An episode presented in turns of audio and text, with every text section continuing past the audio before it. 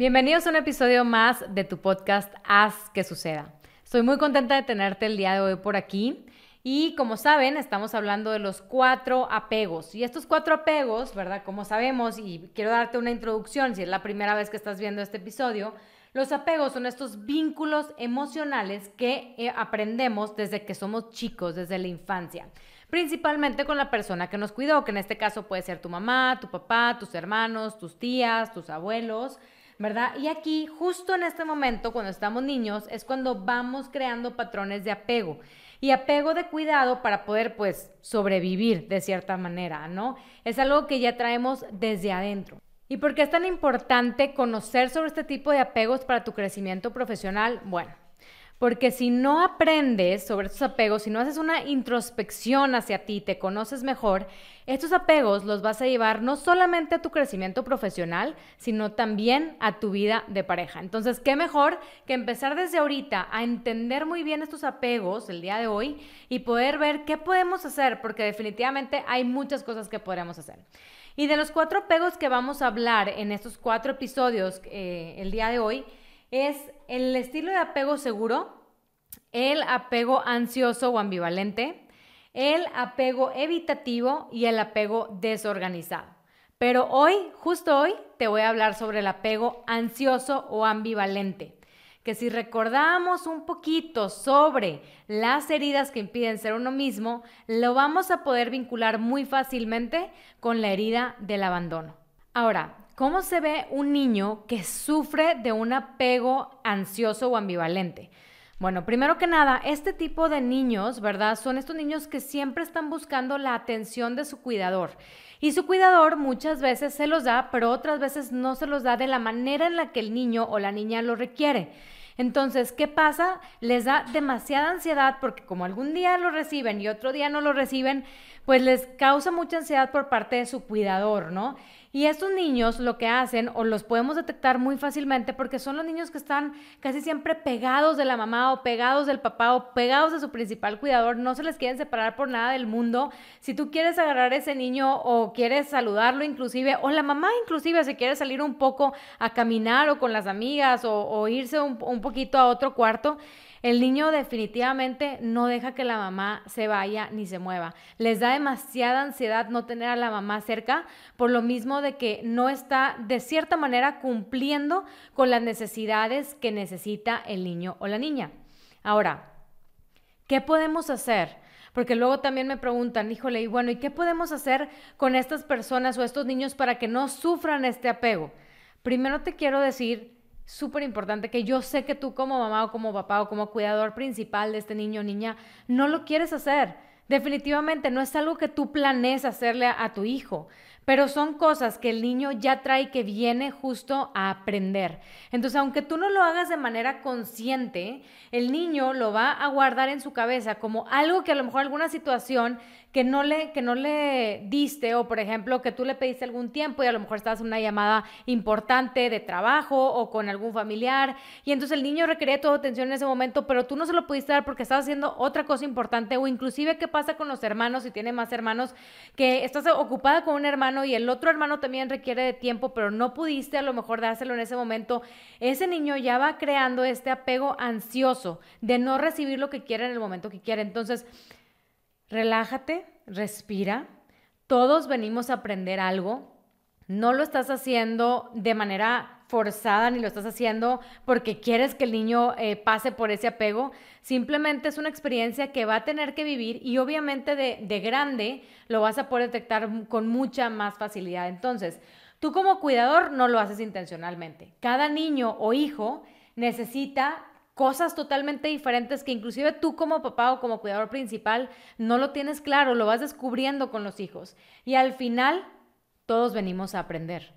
Ahora, ¿cómo se ve una pareja que está sufriendo de este apego ansioso o ambivalente? Bueno, las parejas que sufren de este, de este tipo de apego son por lo, por lo general aquellas que siempre están demasiado pendientes el uno del otro, que dependen muchísimo de la otra persona o la otra pareja, que no quieren nunca estar solos, que inclusive no se sienten ni siquiera suficientes sin él o sin ella, ¿no? Requieren de muchísima, muchísima atención, inclusive esta disponibilidad de su otra pareja. Si no está la otra persona o si está ocupada o si está trabajando o se tuvo que salir, se sienten que el mundo se les está viniendo encima porque dependen mucho de su pareja. Otra cosa es que viven constantemente este miedo del abandono y todo el tiempo se están haciendo ideas en la cabeza pensando, híjole, es que no soy suficiente, no me va a querer, seguro ya encontró a alguien, es que si, se mete este trabajo va a encontrar a no sé quién, este, yo creo que no soy lo suficiente para esta persona, es que si le dan este puesto va a estar buscando a alguien más. Todo el tiempo están con esta ansiedad y este miedo en su cabeza de que su pareja los va a dejar, los va a abandonar, que no son suficientes, tienen miedo. Entonces, por eso mismo, les sufren demasiado porque les es demasiado difícil romper una relación. No, no, y cuando alguien, eh, la otra persona, rompe con ellos, sufren demasiado una ruptura, es demasiado doloroso, aún y que la relación sea tóxica. Ellos prefieren estar en una relación aún y que sea una relación tóxica porque les da, tienen este miedo y esta ansiedad que prefieren estar con alguien. Y ahora, y si no están con alguien, son personas que se enamoran rapidísimo, son bien enamoradizos estas personas que ¿por qué? Porque como necesitan tener a alguien, como necesitan crear un vínculo con alguien para volver a agarrar y tener dependencia del otro, pues necesitan tener a alguien y por eso se enamoran muy rápidamente.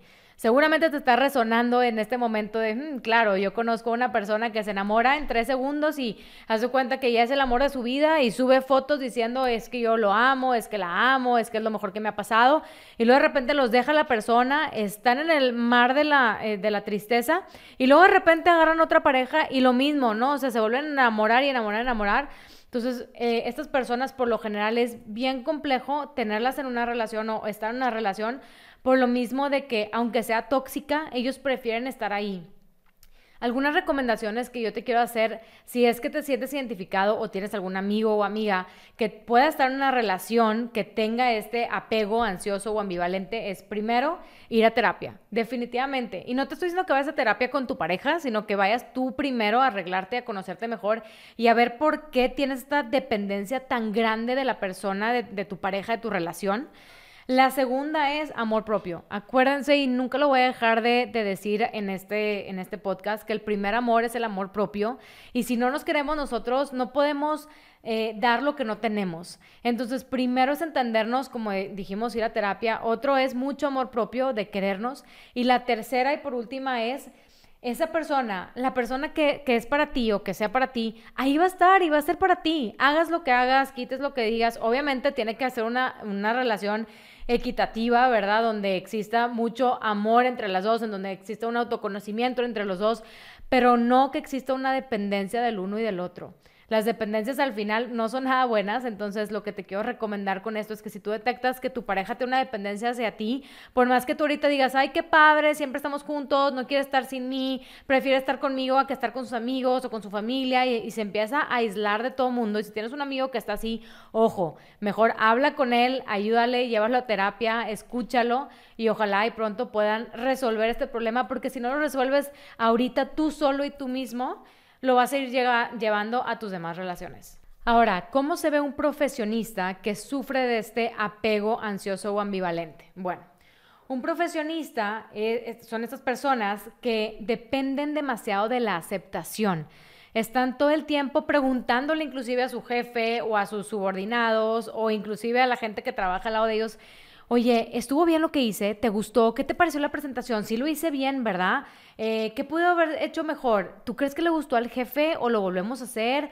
Eh, ¿Crees que es un buen proyecto para mí? ¿O mejor agarro otra cosa? Todo el tiempo están ansiosos y están preguntando y están tratando de que alguien los acepte y les diga, claro, tú eres el mejor, no te preocupes, hiciste un gran trabajo. No, hombre, les encanta tu trabajo, claro, por supuesto. Entonces, todo el tiempo están pidiendo retroalimentación, están pidiendo esta aceptación de los demás, ¿verdad? están buscando eh, la aprobación en, todas partes, ¿no? También estas personas eh, lo que hacen es que, aparte de pedir retroalimentación lo más seguido posible, se la pasan también complaciendo a los demás. Tratan de complacerlos y decir de que, a ver, ¿y qué más? ¿Y qué te gustaría a ti? ¿Qué le puedo cambiar? Entonces, están prácticamente haciendo lo que todo el mundo, todo el mundo quiere que ellos hagan entonces, pocas veces se centran en lo que ellos verdaderamente quieren hacer o donde a lo mejor inclusive hasta pudieran aportar mayor valor, ¿no? no les gusta para nada la incertidumbre.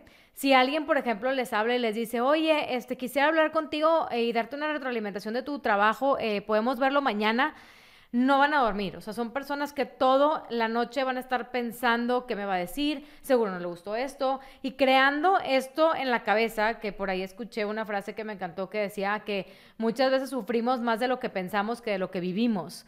¿no? Entonces, qué importante es eh, el, poder diferenciar o decir, bueno, a lo mejor estoy exagerando o a lo mejor nada que ver lo que me quiere decir, pero estas personas con este apego no van a poder dormir. Entonces, de preferencia, si sabes que alguien en tu equipo es así, por favor, evítalo y mejor mañana lo buscas cuando tengan un horario y le dices, porque si no, créeme que va a estar todo el día y toda la noche ansioso. Y si los llegan a correr del trabajo, si los llegan a despedir, les cuesta muchísimo recuperarse, les cuesta mucho recuperarse de, que alguien los haya corrido porque obviamente les pega muchísimo en este abandono, en esta tristeza. El levantarse y buscar una nueva, una nueva oportunidad laboral les cuesta más trabajo a las personas que tienen este tipo de apegos, ¿verdad?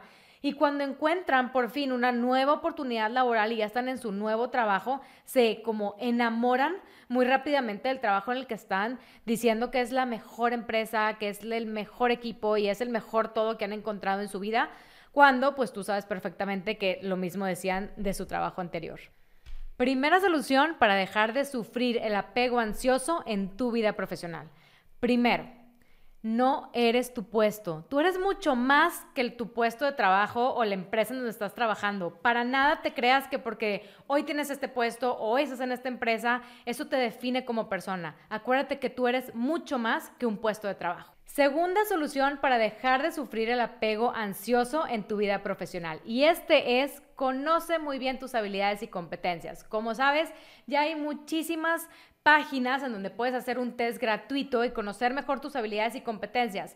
Si no te conoces, esto pues obviamente no te va a ayudar para poder crecer en tu vida profesional, combatir esta ansiedad que tienes por el apego, ¿verdad? De ansiedad y ambivalente. Entonces, conócete, haz obviamente los tests que son gratuitos y si no sabes qué test, nosotros te damos eh, muchísimos consejos aquí de cuál pudieras hacer.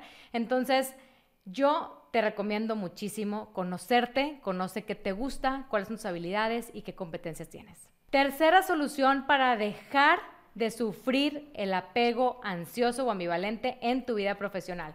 Y este es, si alguien quiere darte una retroalimentación, ¿verdad? Y te busca con antelación y te dice, oye, ¿sabes qué, Dora? Me gustaría platicar contigo mañana, quiero ver algo que vimos en el proyecto o darte una eh, recomendación como sabemos que tienes este apego y que no vas a poder dormir, pues preferible que puedas a lo mejor tocarle la puerta a esta persona y decir, oye, ¿me podrías platicar un poquito de lo que se va a tratar la reunión? ¿Qué es lo que vamos a ver? O bien, si pudiéramos adelantar la junta inclusive para poderla ver y hacerte un espacio y que puedas estar mucho más tranquilo. Y si no se puede, simplemente prepárate para la reunión. Si ya te dijo o ya más o menos te explicó para qué va a ser la junta, vete preparado con información para que puedas llegar al 100 a esa reunión. Cuarta solución para dejar de sufrir el apego ambivalente o ansioso en tu vida profesional. Y este es, si puedes, porque no siempre se puede, y tienes la apertura y confianza con tu líder, coméntale que sufres de este apego. ¿Para qué? Para que pueda tener estas ciertas consideraciones o que sepa cómo tratarte, porque luego muchas veces los mismos líderes están ansiosos por saber cómo podemos tratar a nuestro equipo diferente para poder sacar su máximo potencial. Y estoy segura que si tienes un buen jefe, un buen líder más bien, que es, como siempre digo, la mejor prestación que nos puede dar una empresa, y si te acercas con la confianza y le comentas que tienes este apego, van a salir cosas bastante positivas que hasta tú mismo te vas a sorprender. Quinta y última solución para dejar de sufrir el apego ansioso en la vida profesional. Y este es que si tienes alguna duda sobre algún proyecto, algún entregable que estás haciendo, ya sea de manera individual o con el equipo, pídele al, al, equipo de trabajo o pídele a la persona que te está pidiendo este proyecto un poco más de explicación que te diga un poco más el contexto, no te quedes con dudas, que no te dé miedo inclusive preguntar. Acuérdense que no hay preguntas tontas, sino tontos que no preguntan, para que puedas bajar también un poquito tu nivel de ansiedad, ¿no? ¿Qué pasa? Que luego cuando nos dan un proyecto, como todos queremos decir que sí, que decíamos anteriormente, y, que, y queremos satisfacer a todo mundo, no preguntamos, no nos clavamos en los detalles, simplemente queremos resolver y hacer las cosas rápido. Entonces lo que te recomiendo es tranquila, respira y pide más información para que este proyecto verdaderamente pueda ser un éxito. Ahora, si crees tener este apego, ya sea tú, tu pareja o alguien en tu trabajo, te quiero primero recomendar que no trates de explicarle este apego a nadie con tus palabras, porque cada quien interpretamos los apegos de manera totalmente diferente y es mejor que cada uno de nosotros haga una introspección y verdaderamente revise cuáles son los apegos que nos quedan a nosotros. Y este es el último apego que vamos a ver en esta serie. Espero que te hayan gustado y si sí, compártelo para que más personas puedan aprender más cómo ser mejores profesionistas. Nos vemos en el siguiente episodio y nos vemos en Instagram, YouTube y en todas las redes sociales porque ahí comparto muchísima información que estoy segura te pueden servir.